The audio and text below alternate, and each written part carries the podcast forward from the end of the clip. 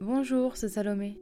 Et bienvenue dans Des Lettres à l'image, le podcast qui parle des adaptations de livres en film ou en série. Qu'est-ce qui fait que tel ou tel film ou série est une bonne adaptation? Et est-ce qu'un bon livre va forcément conduire à un bon film ou à une bonne série? Je vous retrouve aujourd'hui pour inaugurer les séances Café Gourmand. Ce sera des épisodes dans lesquels je parlerai de plusieurs adaptations un peu comme un café gourmand où c'est des miniatures de plein de petits desserts. Là, je vais aborder plusieurs adaptations. Tout simplement parce qu'il y a des adaptations qui m'inspirent moins que d'autres. Mais il y a quand même des idées intéressantes dont il serait dommage de passer à côté. Ces épisodes bonus n'auront pas une fréquence particulière, ça dépendra de, mes lectures et des adaptations et de, de à quel point une adaptation va m'inspirer ou non. Ces séances café gourmand n'auront pas forcément de partie spoiler parce que ça va être compliqué de entre chaque livre d'avoir une partie spoiler pour les personnes qui ne connaissent pas encore l'histoire. Ça va être compliqué de lire un épisode en entier, donc je parlerai de l'adaptation de manière plus générale. Pour ce premier épisode des séances café gourmand, je vais vous parler de Je veux vivre qui a été écrit par Jenny Downham. Je suis désolée de la prononciation. Ensuite, je vais vous parler de La liste de mes envies qui a été écrit par Grégoire Delacour, puis de Nos étoiles contraires de John Green, et pour finir de la dernière chanson écrite par Nicolas Sparks. Pour commencer, Je vais vivre de Jenny Downham, sorti en 2008. Le film est sorti en 2012, a été réalisé par Hall Parker et vous pourrez retrouver dedans Dakota Fanning. Je veux vivre, c'est l'histoire de Tessa, une jeune femme de 16 ans qui est atteinte d'une leucémie et afin de profiter pleinement de ces derniers mois, elle décide de faire une liste des choses qu'elle aimerait faire avant de mourir, comme par exemple boire de l'alcool, découvrir l'amour, devenir célèbre, entre autres. Le livre aborde des sujets importants, mais tristes, euh, comme la mort, la maladie, mais avec une pointe d'humour. Même si le livre est triste, euh, je trouve qu'il manque quelque chose pour le rendre poignant. Il est vraiment très réaliste et pas gnangnan, surtout concernant euh, l'histoire d'amour de Tessa. Les personnages principaux sont intéressants, les personnages secondaires ils sont aussi attendrissants ils apportent leur touche euh, d'humour dans l'histoire. Comme par exemple euh, Cal, qui est le petit frère de Tessa, qui a 9 ans, qui est adorable, il fait des remarques pleines d'innocence qui vont être touchantes mais drôles en même temps. On sent également que malgré son innocence, il est bien plus mature pour son âge parce que bah il a quand même une grande sœur qui est malade et il y a également la mère de Tessa qui est complètement euh, qui est la mère euh, complètement absente et complètement perdue et à côté de la plaque. Mais ce qui fait que des fois il y a des réactions quand même assez marrantes. Concernant le film, euh, ce qui est assez marrant c'est qu'en fait à la base, Je veux vivre, je l'avais prévu pour le premier épisode et du coup c'était le premier film que je voyais après avoir lu le livre dans l'optique de créer un épisode Sauf que j'ai été très déçue du film. Euh, les jeux d'acteurs sont très bons, donc ça accentue la réalité et la tristesse de l'histoire qu'on pouvait déjà percevoir dans le livre. Mais dans le film, des passages ont été supprimés, des passages ont été ajoutés et des passages ont été déplacés. Vous allez me dire jusqu'à maintenant que c'est normal parce que c'est une adaptation. Le film ne pourra jamais être exactement comme le livre. C'est pas du tout le même euh, art, c'est pas la même écriture. Mais parfois, les moments choisis pour rester dans le film ne sont pas forcément les mieux, à mon sens. Je vais vous donner un exemple d'un passage qui a été ajouté. C'est en rien un spoiler, ça va rien vous dévoiler sur l'histoire, c'est vraiment au tout début du film. Donc, comme je vous ai dit plus tôt, Tessa elle a une leucémie, donc euh, elle a les cheveux courts, dû à des chimios. Et parfois, elle portait des perruques, et une fois, elle est allée voir des garçons avec sa copine, un garçon commence à l'embrasser et lui caresse les cheveux, sauf que, bah, bien sûr, en fait, il accroche la perruque en même temps. C'est une scène qui est assez comique, mais je trouve que ça, c'est une scène qui a été ajoutée, qui ajoute une pointe d'humour. Et franchement, le passage, il était vraiment comique et je ne l'ai pas regardé toute seule, ce film, et, et tout ça avec qui je l'ai regardé, on a éclaté de rire. Pour moi, ça, c'est une valeur ajoutée du film. Ajouter ou modifier des éléments à une histoire n'est pas mal en soi, ça peut même être bien, comme par exemple la scène que je vous ai dit de la perruque, ça apportait quelque chose à l'histoire. Mais il y avait d'autres scènes qui ont été ajoutées, au détriment de certaines scènes qui pour moi étaient indispensables mais qui n'étaient du coup pas présentes dans le film. Donc faut que ça soit bien fait et il y a eu des passages qui ont été modifiés de place et du coup on comprend pas le sens et puis c'est pas expliqué dans l'histoire pourquoi cette scène est présente, pourquoi ils font ça dans l'histoire. C'est pour ça que j'ai été un peu déçue de l'adaptation et j'ai trouvé ça un petit peu dommage. Le choix des scènes n'a pas forcément été très judicieux. Pour moi, cette adaptation montre parfaitement euh, le choix qu'ont les scénaristes et les réalisateurs des scènes qu'ils choisissent de mettre à l'écran.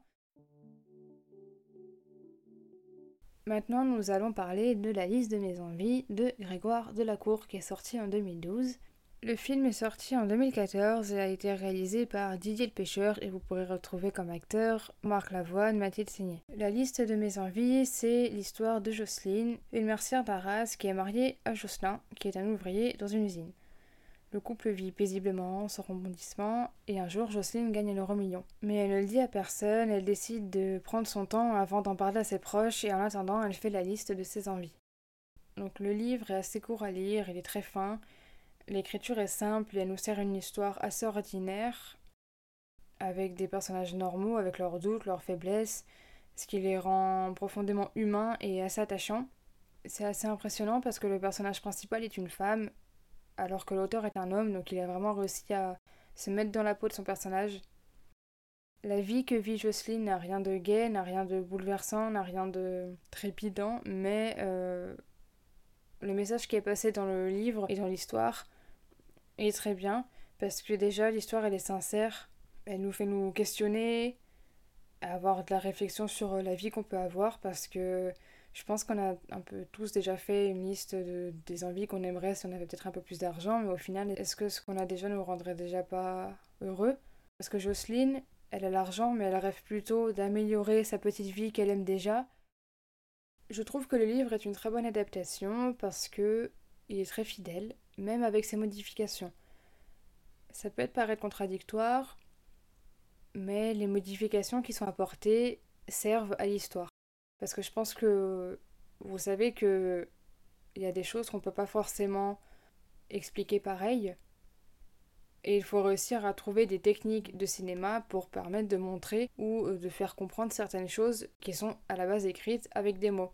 Des fois, les films beaucoup moins d'informations que le livre et du coup on perd des informations. Et des fois on se dit bah ça j'aurais peut-être moins bien compris ou peut-être pas compris si j'avais pas lu le livre. Et le film arrive très bien à le faire parce qu'il fait des modifications qui vont impliquer de euh, comprendre certains aspects.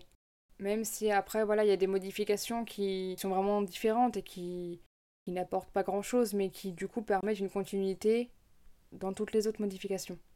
Donc pour moi, ce film est vraiment une bonne adaptation parce qu'il respecte très bien l'histoire, même avec ses modifications, parce que au moins on arrive à avoir toutes les informations qui sont communiquées dans le livre, mais dans le film, avec euh, les techniques euh, de cinéma. Maintenant, on va parler de l'adaptation de Nos étoiles contraires de John Green qui est sorti en 2012. Le film est sorti en 2014, a été réalisé par Josh Boone, avec Shailene Woodley et Ansel Elgort, qui sont frères et sœurs dans Divergente, et là du coup ils jouent un couple. Nos étoiles contraires, c'est l'histoire d'Ezel qui a 16 ans et qui est atteinte du cancer. Désolée, je vous promets, ça va être plus gai à la fin.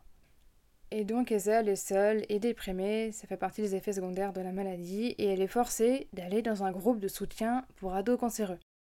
Elle finit par y rencontrer, comme par hasard, un jeune garçon assez charmant qui se trouve dans le même cas désespéré qu'elle, qui s'appelle Augustus Waters et qui deviendra son ami et plus encore. Concernant le livre, les personnages sont vrais, ils font preuve d'une belle lucidité, d'une bonne dose d'humour et de répartie. L'écriture n'est pas particulièrement exceptionnelle, mais il y a quelques phrases qui restent en suspens dans l'air pour revenir euh, nous hanter un peu plus tard dans la lecture. Et aussi, même après, euh, il y a des phrases qui sont assez jolies. Ce n'est pas un livre pour exhiber la maladie et la mort, euh, mais c'est un livre pour donner vie à des êtres qui deviennent exceptionnels par le regard qu'ils portent sur les gens et sur les choses qui les entourent. L'histoire d'amour entre Ezel et Augustus est très simple, mais c'est sûrement cet aspect qui en fait tout son charme, car parmi euh, leur vie qui est euh, pleine de, rendez-vous à l'hôpital, euh, de regards remplis de pitié de la moitié des gens qu'ils rencontrent, c'est cette simplicité qui est vraiment belle. C'est pas compliqué entre eux, il leur se fait juste d'être eux-mêmes et de pouvoir se lancer des pics de temps en temps pour stimuler l'un l'autre, mais sans jamais être méchant. On voit aussi beaucoup l'accent, euh, comme pour euh, Je veux vivre, euh, du rôle des parents dans l'accompagnement des enfants dans la maladie. Les deux histoires rendent un bel hommage aux personnes qui sont atteintes de la maladie, mais aussi aux parents qui, qui mettent beaucoup leur vie entre parenthèses pour s'occuper de leurs enfants. Et et je trouve ça beau. Pour moi, l'adaptation, elle est très, très, très fidèle au livre. C'est quasiment du copier-coller. Il y a des légères modifications, mais qui sont quasiment insignifiantes. Par exemple, une discussion que deux personnages vont avoir, au lieu de les faire à un endroit, ils vont être sur un banc dehors. Le physique des personnages a légèrement changé aussi parfois. Il y a certains personnages qui ne sont pas présents. Euh, c'est des personnages de la famille d'Augustus qui sont présents dans le livre et qui ne sont pas présents dans le film. Et je trouvais ça un petit peu dommage. Sinon, c'est vraiment très fidèle, mais le film est nettement supérieur au livre sur les émotions et l'attachement au personnage, ne serait-ce qu'en passant par la musique, qui va du coup beaucoup plus émouvoir. Et c'est vrai que dans le livre, Ezel est un petit peu plus insupportable que dans le film. Elle est un peu plus douce et moins, et moins supportable dans le film. Voilà, donc malgré ces modifications, L'histoire en elle-même reste belle, l'histoire en elle-même reste une belle ode à la vie malgré le thème principal du cancer. Mais dans le film, voilà, l'histoire reste elle-même. Ezel et Augustus, ils vont découvrir la beauté et la cruauté de la vie, l'affronter ensemble pour découvrir euh, un peu de bonheur, pour euh, affronter leurs difficultés. Et ça, on le ressent vraiment très bien dans le film et dans le livre. Donc la dernière chanson a été écrite par Nicolas Sparks et sortie en 2009.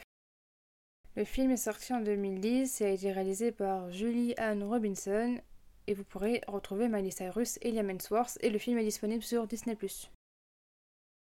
C'est l'histoire de Ronnie qui est une jeune adolescente de 17 ans qui se voit forcée par sa mère d'aller passer l'été chez son père avec son petit frère. C'est une jeune qui est capricieuse et rebelle et elle vit une période difficile depuis le divorce de ses parents et donc son père, pour les vacances, avait tout prévu et comptait vraiment passer tout son temps avec elle dans la campagne sud-américaine. Et donc on suit un peu euh, ces euh, deux mois de vacances. Concernant le livre, personnellement, j'avais vraiment beaucoup apprécié l'histoire, qui est euh, pourtant relativement simple, il n'y a rien de particulier. C'est même déjà vu, hein, une, une fille qui s'entend pas avec, avec ses parents et qui est rebelle et qui va rencontrer un garçon. Il n'y a rien de nouveau là-dedans, mais pourtant j'ai vraiment beaucoup aimé. Chaque chapitre est la continuité de l'histoire mais vu d'un personnage différent, que ce soit les personnages principaux et même parfois les personnages secondaires. Et ça permet vraiment de comprendre comment fonctionnent les personnages, même les personnages secondaires, et ça nourrit énormément l'histoire. Le livre, il fait à peu près 470 pages et l'histoire est tellement nourrie que j'avais presque l'impression de lire une série. Euh, l'histoire aborde vraiment plein de sujets différents, que ce soit la relation parent-enfant, mais surtout celle père-fille, l'amour, surtout le premier amour, il y a l'amitié, la loyauté, le deuil, mêlant tout ça avec une notion de pardon, de partage. Euh, l'histoire amène vraiment à réfléchir sur euh, notre rapport au monde et aux personnes qui nous entourent. On voit vraiment le développement des personnages et le développement des relations qui se lie entre les personnages et je trouve ça vraiment super intéressant et j'aime vraiment beaucoup. Concernant le film, c'est vrai que le fait qu'il y ait Miley Cyrus, euh, ça peut rebuter pas mal de personnes. Et il y a Liam Hemsworth aussi, qui est très bien dans son rôle. Donc les acteurs sont pas trop mal, la réalisation n'est pas exceptionnelle, mais elle, elle est vraiment bien dans l'ambiance de l'histoire, je trouve. Je pense que là aussi, on devait s'attendre à un téléfilm pour adolescents, parfaitement niais. Mais euh, je trouve qu'il colle très bien avec l'ambiance de l'histoire. Mais bien sûr, c'est vrai que l'histoire est tellement plus complexe dans, dans le livre. Je pense que limite, on aurait pu en faire une série de ce livre. Même si c'est une mini-série, mais il y avait tellement de choses dans l'histoire et, et c'était tellement nourri que un film, c'est trop court pour cette histoire. Il y a quand même quelques modifications, mais c'est vraiment insignifiant. On voit quand même très bien les relations entre les personnes se développer, que ce soit, euh, que ce soit entre Ronnie et son père, que ce soit entre Ronnie et euh, le personnage qui est joué par Liam Hemsworth. On ressent vraiment tout, tout le sujet abordé dans, dans le livre. Mais voilà, avec beaucoup moins de détails. Et les petites modifications, c'est un peu comme nos étoiles contraires, c'est des modifications assez insignifiantes c'est pas des grosses modifications qui changent complètement l'histoire, c'est des modifications du coup dues aussi au fait que dans le film, ils pouvaient pas mettre tout ce qu'il y avait dans le livre parce que voilà, comme je vous l'ai dit, le livre il est tellement complet que et complexe avec plein de détails.